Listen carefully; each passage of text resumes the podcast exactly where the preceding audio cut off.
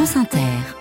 Le journal Alexis Morel, bonjour. Bonjour Nicolas, bonjour à tous. Un téléphone grave danger activé, la police intervient, un homme est tué, mais les policiers pensent avoir sauvé la vie d'une femme hier soir en Seine-Saint-Denis. On vous raconte dans ce journal. Janvier 2024 s'ajoute à la longue liste des records de chaleur au niveau mondial. Copernicus publie ses dernières données. La température du globe a dépassé le degré et demi supplémentaire sur 12 mois consécutifs. Dans ce journal aussi, la rentrée politique de Jean-Luc Mélenchon à Belfort. En Ukraine, des familles en colère contre l'élargissement de la mobilisation militaire. Et cette découverte que même les scientifiques n'avaient pas vu venir, un océan liquide sous une petite lune de Saturne. Au micro de Sonia De Villers dans 20 minutes, je vous le rappelle, c'est aujourd'hui l'actrice Judith Godrèche.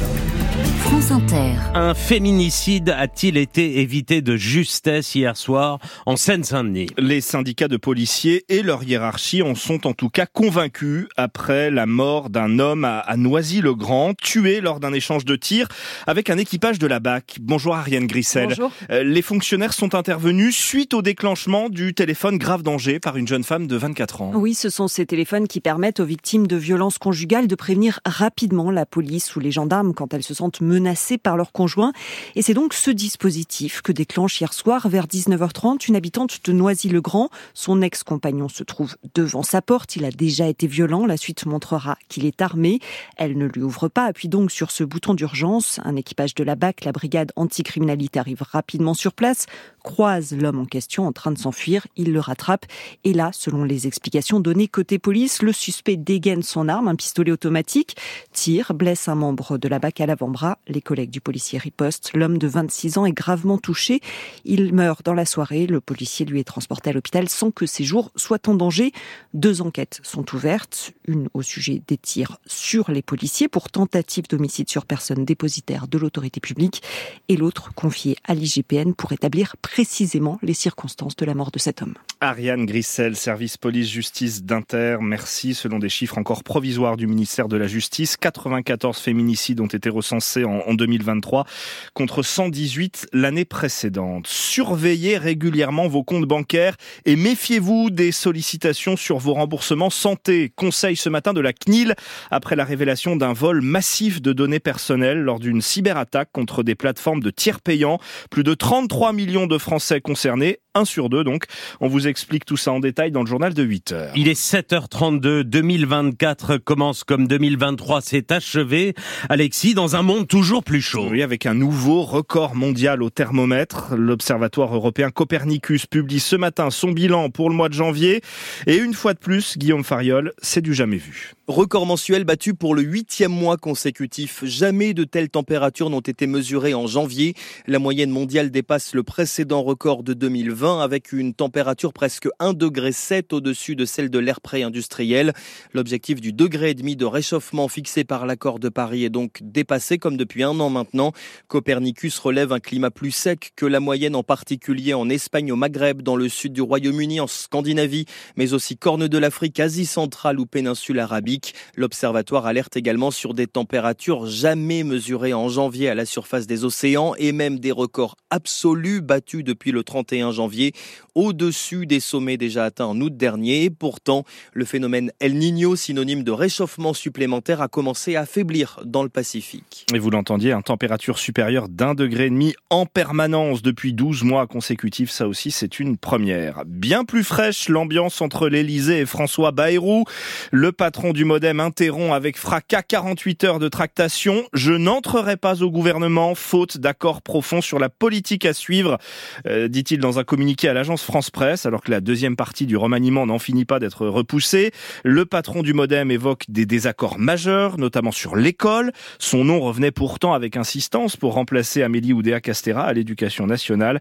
Réunis en urgence dans la soirée, les députés Modem décident malgré tout de rester pour l'instant dans la majorité présidentielle. Et pendant ce temps, Jean-Luc Mélenchon, lui, fait sa rentrée 2024. Meeting hier soir à Belfort pour lancer à sa manière la campagne des européennes en livrant Laurence Perron ses réflexions sur les crises mondiales en cours. De la situation française, il n'aura pas été question juste quand il s'agit d'éreinter ceux qui ont considéré que la France insoumise n'avait pas sa place aux commémorations des morts de l'attaque du Hamas. Ce matin, je me suis infligé un peu parce que je supporte plus. Debout, là, j'ai donc j'ai allumé la télé et j'entendais euh, euh, François Hollande dire non, je vous en prie, vous allez le faire venir si vous criez. C'est pas pareil ceux qui ont été tués le 7 octobre et les autres. Une demi-heure sur la situation au Proche-Orient, il faut un cessez-le-feu un embargo sur les armes, stopper les massacres. Non, il n'y a pas de gens dont on peut dire après tout ils sont les victimes collatérales. Non, non Puis il s'attaque à l'Europe, refus de l'entrée de l'Ukraine au nom du risque de dumping social,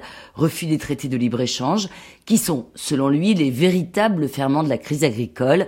Il moque d'ailleurs la récupération de Marine Le Pen. Et il y a la chaîne de télévision en continu pour regarder comment elle monte dans le tracteur. Eh, dans le tracteur, hein Enfin, à ceux qui en doutaient, il offre cette citation de Louise Michel. Je ne sais pas où aura lieu la prochaine confrontation entre l'ancien monde et le nouveau que nous voudrions créer. Mais j'y serai.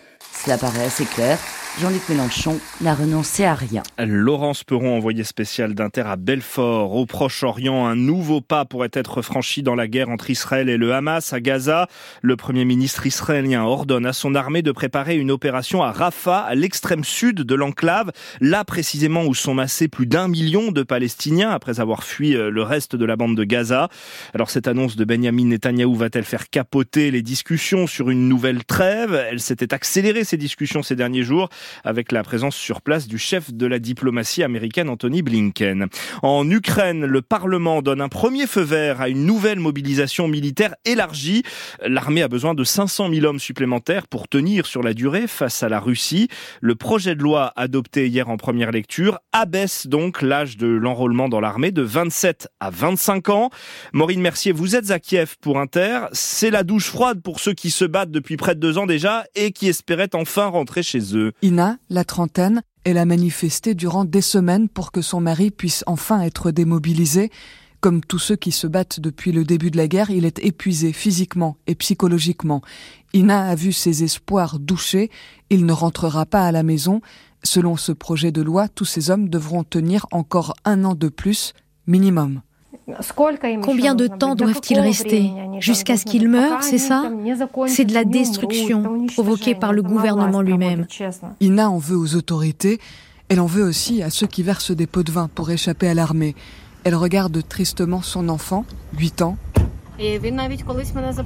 Une fois, il m'a dit, et ça m'a choqué, Maman, pourquoi n'avons-nous rien fait pour empêcher papa d'aller là-bas Qu'est-ce qu'on peut bien répondre à ça? Elle conclut, si son père doit se battre encore une année, peut-être qu'ils ne se reverront jamais. Cette loi doit encore passer en deuxième lecture au Parlement, des changements pourraient y être apportés, mais Ina a cessé d'espérer. Maureen Mercier en Ukraine. Kiev qui attend toujours une nouvelle aide américaine, mais à Washington, les sénateurs républicains qui avaient pourtant trouvé un accord il y a quelques jours avec les démocrates ont finalement voté contre cette nuit. À neuf mois de la présidentielle aux États-Unis, la Cour suprême américaine voit elle arriver une bombe politique. Donald Trump peut-il oui ou non se présenter après son comportement lors de l'assaut contre le Capitole en janvier 2021 En décembre, la justice du Colorado a déclaré le milliardaire inéligible. Trump a alors saisi la Cour suprême et ses neuf juges, en majorité conservateurs, examinent donc ce recours à partir d'aujourd'hui. Dans le foot africain, le pays hôte de la Cannes en finale du tournoi, la Côte d'Ivoire se qualifie aux dépens de la République démocratique du Congo. Les Ivoiriens affronteront dimanche le Nigeria qui a lui battu hier soir l'Afrique du Sud. Il est 7h38 au fin fond du système solaire, des conditions potentiellement favorables à la vie. S'il y a bien un endroit où les scientifiques ne s'attendaient pas à trouver de l'eau liquide, c'est bien autour de Saturne. Et pourtant, surprise, des chercheurs français ont découvert un océan liquide sous la surface de Mimas, une des plus petites lunes de la planète aux anneaux. La revue Nature s'en fait l'écho ce matin après un très long travail de calcul, Sophie Becherel. Sur les images, Mimas apparaît comme un astre à la surface grêlée. Quand il y a beaucoup de cratères, le corps est sans activité et très froid. Trouver un océan liquide souterrain est donc inattendu, explique Valérie Lenné de l'Institut de mécanique céleste à l'Observatoire de Paris. C'est extrêmement surprenant parce que Mimas est un objet à la surface extrêmement cratérisée, dont on a tendance à croire qu'il est euh, extrêmement vieux, inactif et gelé. Donc on n'imagine absolument pas que sous sa couche de glace, il puisse y avoir de l'eau liquide chauffée en contact avec de la roche. Car au terme d'une décennie de calculs, ces chercheurs français apportent la démonstration qu'il n'y a pas qu'une couche de glace au-dessus du cœur rocheux de Mimas. C'est la mécanique céleste qui les a mis sur la voie. Kevin Baillet, chercheur au CNRS. La façon dont la Lune ne présentait pas exactement la même face à Saturne tout au cours de sa rotation autour de la planète, nous a dit euh, il y a quelque chose à l'intérieur qui gigote. Si vous voulez, c'est un peu comme euh, vous recevez un cadeau de Noël, vous voulez savoir ce qu'il y a dedans, donc vous essayez de le secouer. Et en fonction de comment ça bouge dedans, bah, du coup, vous vous dites ah bon, c'est pas une guitare, par exemple. Et non, à l'intérieur, c'est un milieu fluide qui fait bouger la glace, un océan. Il s'est créé suite à un échauffement récent.